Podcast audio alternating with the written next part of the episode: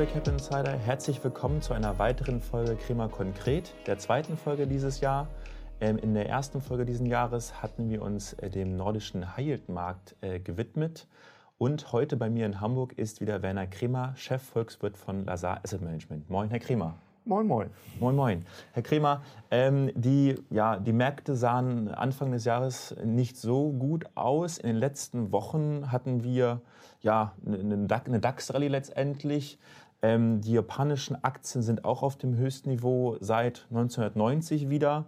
Auf der Anleihenseite und auf Rohstoffseite, da hakt es noch so ein bisschen. Wie schätzen denn Sie die letzten Monate als auch den derzeitigen Markt ein? Ja, ja also wenn, wenn irgendwas wirklich bemerkenswert ist im letzten Dreivierteljahr, ist es die Tatsache, dass obwohl wir diese Inflationsprobleme haben, obwohl die Zentralbanken die Zinsen so dramatisch erhöht haben wie seit Jahrzehnten nicht mehr, obwohl man jeden Tag das Gefühl hat, die Welt geht aus den Fugen, obwohl man äh, Bankenprobleme hat, also alle Probleme der Welt, rücken die Aktienmärkte wohlgemut immer weiter nach oben. Das ist schon in Teilen irritierend, kommen wir später auch noch in unserem Fonds dazu, weil eigentlich das Bild ist, wenn es eine Rezession gibt, schwächen sich Aktienmärkte ab. Absolut. Da sind wir kurz davor. Ja. Deshalb dachte man so äh, als die Aktien, diese Rallye anfing im Oktober, naja, die übliche Rallye in der Bässe, das hört noch zwei, drei Monaten wieder auf. Jetzt sind es schon neun Monate.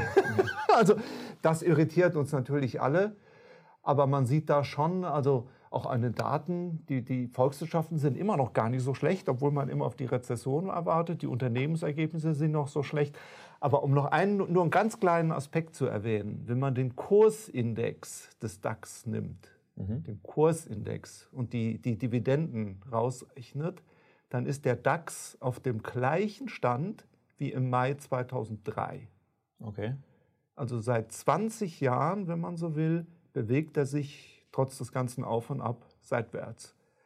Das relativiert das so ein bisschen. Also es geht ja. hoch, aber eigentlich ist das langfristig, also gerade in Deutschland im Gegensatz zu USA, nicht so großartig, wie man denkt. Ja, erwarten Sie jetzt noch weitere Höchststände sozusagen dann? Ja, das ist das Problem. Ja? Wir alle warten auf die Korrektur und deshalb geht es immer weiter hoch. Es, ja. ist, es, es, hat keine Aktien oder es, viele haben alle warten auf die Korrektur und wollen dann Aktien kaufen und deshalb kommt die Korrektur nicht. Das ist das Problem. Also zum, zu meinem ökonomischen Bild würde die Korrektur passen, weil Inflationsproblem, weitere Zinserhöhungen, Rezession kommt. Ja, aber es passiert halt nicht. Bleib, bleiben wir gespannt, ja, genau. Ähm, den, den heutigen Podcast widmen wir ein sehr tollen Produkt von Ihnen im Hause Lazar, dem Lazar Patrimoine. Ähm, ich hoffe, ich habe es richtig ausgesprochen. Ich bin normalerweise Fast. nicht der französischen Sprache mächtig. Ich hoffe, es hat trotzdem jeder verstanden. Ähm, Dort gibt es einen äh, wunderbaren äh, ja, Multi-Asset-Fonds von Ihnen. Vielleicht können Sie einmal kurz schildern, ähm, was sich auf, mit, auf sich mit dem hat. Ja. Äh, da vielleicht noch mal so ein bisschen was Historisches, um zu erklären, wie das Ding positioniert ist. Ja. Ursprünglich hießen diese Multi-Asset-Dinger ja eigentlich nur gemischte Mandate. Ja. Und ganz historisch waren das deutsche Aktien mit deutschen Staatsanleihen vor 30 Jahren, 20 Jahren. Ähm, und der Gedanke ist natürlich, ich habe einfach eine Risikodiversifikation. Die Aktien sind das Risikobehaftete, die Renten sind das Risikolose und der Coupon von den Anleihen wird genutzt, um mögliche Schwankungen von der Aktienseite so ein bisschen aufzufangen. Das ist der Grundgedanke. So, und dann gab es ja irgendwann den Euro und dann hieß plötzlich das gemischte Portfolio nicht mehr gemischt, sondern balanced. Mhm. Da wurde man denklischer und hat auch angefangen, das so ein bisschen breiter zu streuen. Also es sind dann keine äh, deutschen Aktien mehr, sondern europäische Aktien und es sind auch keine deutschen Renten mehr, sondern europäische Renten und es sind auch nicht mehr nur Staatsanleihen, sondern man hatte Unternehmensanleihen und andere Sachen. Ja, ja. Und, äh, und dann hat nochmal eine Entwicklung eingesetzt über die Jahre, dass nämlich die Zinsen immer weiter gefallen sind in Europa, in ganz Europa. Bundesanleihen sogar negativ. Und deshalb haben die Asset Manager angefangen zu sagen, okay, dieses alte Modell, risikolos mit, mit risikobehafteten Aktien funktioniert nicht mehr, weil auf der Rentenseite gar keine Coupons mehr da sind. Also muss ich irgendwie anders diversifizieren, damit ich auf der Rentenseite noch einen Gegenpol zur Aktienseite hat. Und da hat man halt angefangen, noch immer weiter zu diversifizieren. Heute gibt es in dieser Asset, in dieser Typenklasse, Multi-Asset, das kann alles Mögliche sein. Jede Asset-Klasse eigentlich kann man investieren. Alles kann ja. da drin sein. Äh, es können auch illiquide Sachen drin sein. Zum Beispiel werden da auch Private Equity beigemischt, da wird Gold beigemischt, da wird, also wird alles Mögliche beigemischt. So, und wir sind, um, um das in diesem Spektrum so ein bisschen unterzubringen, eigentlich fast noch klassisch. Das soll ein extrem defensives Konzept sein. Das heißt, in der Grunddenke habe ich 80 Prozent Renten mhm. und nur 20 Prozent Aktien. Auf der Aktienseite sind wir jetzt so positioniert, dass das wirklich globale Aktien sind. Auf der Rentenseite, weil von der Währung, so, also globale Renten nicht wirklich besser sind als europäische Renten, ist es bei uns eher europäische Renten mit so ein bisschen Währungsbeimischung. Mhm. Und, und äh, bei den europäischen Renten ist es so, da wird alles gemacht, teilweise beigemischt, was es in Europa an Renten überhaupt gibt. Also Staatsanleihen, Unternehmensanleihen, Pfandbriefe, High Yield, Nachranganleihen, also alles, was es überhaupt das ganze gibt, hat einen Teil, das ganze ja. Spektrum. Deshalb, wenn man das beschreiben will, ist es ein defensives Konzept wegen des hohen Rentenanteils.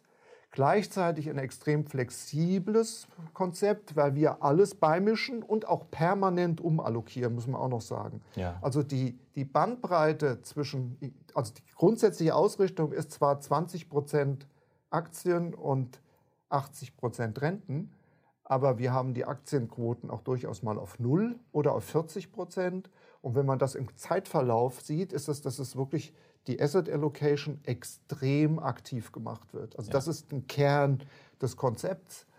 Und äh, und das Ziel ist es halt, dass man im Grunde nie Geld verliert und dass man trotzdem irgendwie am Aktienmarkt partizipiert. Aber halt die, die, die Grundquote sind 20 Prozent. Okay, aber da haben sich Grenzen gesetzt, dass man nur bis maximal 40 Prozent Aktienquote genau. gehen kann ja. letztendlich. Die hatten wir auch noch nie ausgeschöpft, muss man auch sagen. Gut, dann haben Sie gerade schon gesagt, die Asset Allocation hat gut funktioniert. Ja, das ja. hat wunderbar funktioniert, ja. glaube ich. Es muss ja aber auch in den Zeiten genau das aktive Management letztendlich dafür geben, um genau diese Opportunitäten letztendlich auch äh, aufzuzeigen oder zu, zu, nehmen letztendlich. Ja. Wenn man jetzt sich anschaut bei so einem Multi-Asset-Fonds, wenn man in Rohstoffe oder ähnliches investiert, gibt es da bei Ihnen auch einen Nachhaltigkeitsgedanke oder gibt es dort Ausschlusskriterium? Weil, wenn Sie, wie Sie so schön sagen, man kann wirklich in allem investieren. Ja. Ähm, wie gehen Sie da oder wie ist da Ihr Prozess? Ja. Da muss ich äh, neidlos anerkennen, dass unsere französischen Kollegen, das ist ein Fonds, der in Frankreich gemanagt wird, uns äh, historisch gesehen im Thema SRI, ESG weit voraus waren. Die, die französischen Fonds sind seit mindestens zehn Jahren alle nur nachhaltig gemanagt. Deshalb heißt der Fonds hier auch von Grund auf schon immer äh, Patrimoine SRI weil ein starker Fokus ist auf, auf diesen Nachhaltigkeitsgedanken. Und die Umsetzung ist im Grunde so, also A gibt es ein, ein Ranking, ein, ein, eine Beurteilung von Titeln und die 20 Prozent der schlechtesten auf Aktien und Renten nach, nach Scoring, also nach einem SAI-Scoring, werden von vornherein als uninvestierbar erklärt. Mhm. Und bei den anderen wird das Scoring benutzt, dass ich bei Sachen, die schlechter im, in der Erwartung sind, viel mehr Ertrag erwarte, um zu rechtfertigen, dass ich das kaufen kann. Also die Schlechten fangen raus und die Besseren werden auch, im, da wird aber trotzdem das SRI, Rating, Ranking, Scoring, wie als, Grundlage, ja. als Grundlage auch für das Portfolio-Management genutzt, ohne dass dann noch ein Ausschlusskriterium da ist. Ja, Sie haben jetzt gesagt, dass, dass das Portfolio-Management sitzt äh, in, in Frankreich. Ähm, wie werden da die Anlageentscheidungen getroffen? Oder wie sehen da die Teams aus? Wie arbeiten die zusammen? Also, ähm, also erstmal, das Team ist voll in Frankreich, in Paris. Ähm, und die Einteilung ist so, es gibt zwei Hauptverantwortliche, die diese Asset Allocation Entscheidungen machen, die wirklich eigentlich immer im Raum sitzen, im Prinzip auf monatlicher Basis entscheiden. Aber natürlich, wenn jetzt gerade mal eine Bank umfällt, da nicht einen Monat warten sozusagen. Ja. Die sitzen zusammen. Also die zwei Leute machen diese die Asset Allocation. Und dann werden halt unten die Anteile bestimmt, also 20 Prozent Staatsanleihen meinetwegen wollen wir im Portfolio haben. Und dann gibt es das Staatsanleihen-Team, das entscheidet, wie das Portfolio aussieht. Mhm. So, und, und, und wird dann sozusagen zugekauft, wenn man so will. Also die, die, die ähm, Segment, Segmentspezialisten liefern dann die Portfolien und dann muss aber am Ende natürlich wieder die beiden für die Portfoliokonstruktion reinspringen, weil es ist ja nicht so, dass nur weil, weil die, die einzelnen Gruppen ihre besten Portfolien zusammenstellen, dass dann das Gesamtportfolio ungeprüft wieder das beste Portfolio ist. Sondern da muss man auch wieder hinschauen, weil die, die ihre, ihre Risikoausrichtung so ein bisschen gestalten und dann muss das, die beiden Teamleute wieder entscheiden, ist dann das Gesamtportfolio wirklich so, wie wir es haben wollen. Also die machen im Prinzip die Asset Allocation und die Portfoliokonstruktion. Und die Teile in den Segmenten kommen von anderen, also von den jeweiligen Segmentteams. Ja, also die Spezialisten. Die Spezialisten, die, die dann sagen, okay, ja. das sind unsere europäischen Aktien, die Macht wir haben. absolut wollen. Sinn, ja. ja. Äh, der Fonds hat sich in den letzten Jahren oder auch jetzt in letzter Zeit sehr, sehr gut geschlagen. Was waren da die größten Werttreiber? Warum lief er so gut? Man soll ja nicht immer von Past Performance sprechen, aber ja, das tun wir jetzt einmal. Ähm, Im Gegensatz zur Konkurrenz, weil das war ja schon sehr, sehr stark. Also 2021 war extrem gut. Und in 2022 haben wir tatsächlich alle Lichter ausgeschossen mit dem Fonds. Ja. 20, ungefähr 20 Prozent Outperformance zur Benchmark. Das ist dieses Jahr ist Mist. Und das lässt sich tatsächlich aus dieser Asset Allocation erklären. Ja. In 2022 hatten wir eine Duration im Rentenportfolio von minus 5. Okay. Also das ist vielleicht auch ein Charakteristika von dem Fonds, weil das dürfen die meisten gar nicht. Wir, wir können das im, im Prozess, dass wir quasi von einem Zinsanstieg profitieren, weil unsere Duration negativ ist. Mhm. Deshalb ist vor allen Dingen diese hohe Gewichtung auf der Aktienseite, auf der Rentenseite mit der negativen Duration super gewesen. Auch genug Aktien in der, in der Zeit, aber das ist eigentlich so die ganz große, wo, wo die Performance herkommt. In dem Jahr, und das ist das, was wir zu, zu, im Eingang ja, diskutiert haben, auch meine Sicht der Dinge, insofern verstehe ich meine französischen Kollegen, dass wir eigentlich sagen, okay, diese Aktienmarktrosse, die ist angesichts einer wahrscheinlichen Rezession irgendwie so ein bisschen übertrieben. Deshalb haben die dieses Jahr ungefähr drei bis fünf Prozent Aktien und 95 Prozent Renten. Das ist natürlich in diesem Extrem, Jahr ja. bisher nicht so schön. Ja, absolut. Aber das ist halt, das muss man auch immer wieder sagen, wenn man einen aktiven Manager hat, der wirklich aktive Meinungen vertritt und die auch im Portfolio zeigt, dann ist das wenn man Glück hat, oft richtig, aber es ist immer auch mal falsch. Also ja. wenn, ne, wenn, ich, wenn ich eine Position habe auf der Aktienseite, ich glaube nicht, dass es weiter steigt und ich habe dann wenig Aktien, dann bin ich halt falsch. Das ist dieses Jahr, also Performance ist immer noch okay, nur relativ zu dieser hossierenden Aktienbenchmark liege ich dann halt relativ weit hinten, während im vorigen Jahr sozusagen alles richtig war. Ja. Finde ich mal wieder sehr charmant, dass Sie da auch so offene Worte sprechen wieder letztendlich. Aber er, lief ja letztes Jahr wirklich überragend. Wenn man sich das anschaut, Sie sagten gerade die Allokation, wie sie derzeit aussieht. Wie ist denn da das Bild des, des Portfolio-Managements? Wie ist in den nächsten oder wie wird das Portfolio in den nächsten Wochen, Monaten aussehen letztendlich? Also es gibt tatsächlich eine tiefe Überzeugung, dass die Rezession verursacht durch diese Zinserhöhungen und durch, und durch die ganzen Probleme, die wir am Anfang kurz besprochen haben, dass das am Ende im zweiten Halbjahr in den USA und in Europa zu einer Rezession führen wird. Und so ist es halt positioniert. Also doch die Rezession. Die Rezession, deshalb sind die Aktien nicht drin. Sagen, okay, der, der Aktienmarkt ist zu stark gestiegen, es gibt eine Rezession und da gibt es eine 20% Korrektur. Das ist so der Grundgedanke. Ja. Und auf der Rentenseite ist dann die, die gegenteilige Positionierung mittlerweile. Also diese negative Duration vom Vorjahr haben wir jetzt nicht mehr, sondern jetzt haben wir eine normale Duration, weil wir sagen, okay, die Zinsen sind jetzt nahezu oben, Staatsanleihenrenditen, High Yield, ist alles oben. Also können wir uns da wieder positionieren, haben wir wieder eine ganz normale Positionierung, breit gestreut, alles Mögliche drin.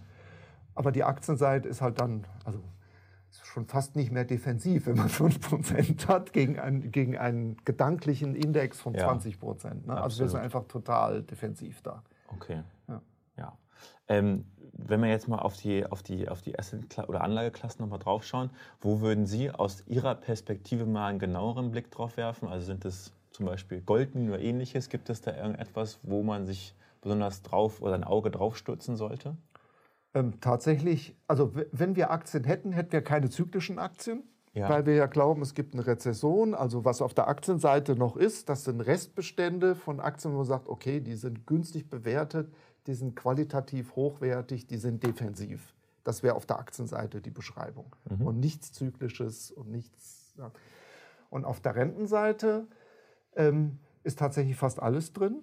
Wir haben beispielsweise einen hohen Anteil in High Yield, obwohl das Rezession auch so ein bisschen so eine Sache ist, aber die, ähm, die Qualität von den Werten da drin sind relativ gut, dass wir glauben, also solange die, die Rezession keine Weltuntergangsrezession ist, das glauben wir halt auch nicht, sondern eher mhm. so eine moderate, wird das da bei den Zahlungsausfällen so, so begrenzt bleiben, dass wir die Rendite, die es im Moment im High Yield gibt, halt verdienen können. Und die ist ja. übrigens in Europa ist die ungefähr 8,5 Prozent. Und da ist schon ziemlich viel Risiko drin, dass man sagt, okay, selbst wenn ich ein paar Ausfälle hätte, was wir nicht glauben, dass wir haben, weil wir haben ja die tollen Werte eigentlich, denkt man immer, ähm, dann, dass das, das das Risiko rechtfertigt. Wir haben auch zum Beispiel ein großes Thema im Moment, aber wir haben es im Portfolio, Nachranganleihen von Banken.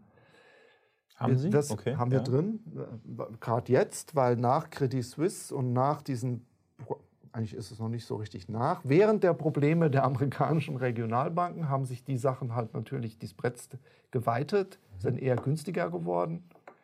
Und deshalb, da würden wir auch sagen, okay, das, nehmen, das, das Risiko nehmen wir. Da steht viel drauf, neun ungefähr, ja. so in, in so einem Portfolio ja. von Nachranleihen. Und das hätten wir dann auch im Portfolio. Natürlich haben wir auch Staatsanleihen und Pfandbriefe, aber das sind eher so die Sachen, die man hat, weil man Liquidität braucht. Mhm. Und äh, um Flows abzudecken und so, also das, der, der Ertrag soll eher von, von den anderen Sachen kommen. Ja.